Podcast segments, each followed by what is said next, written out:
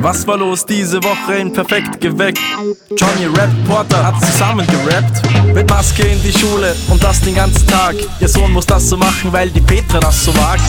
Die meisten Menschen finden, dass das so nicht geht. Warum die Petra das so will? Das verstehe ich überhaupt nicht. Last Christmas. Am 15. September? Ist ja auch kein Wunder, dass das Voting ganz schön eng war. Weihnachtssongs im Herbst, ja das geht schon bei vielen.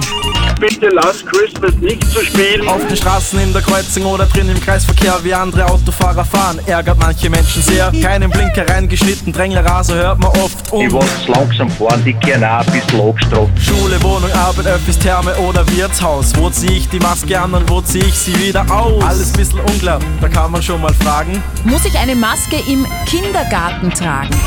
Die geilsten Themen und noch viel mehr gibt's auch nächste Woche wieder bei Zettel und Sperr.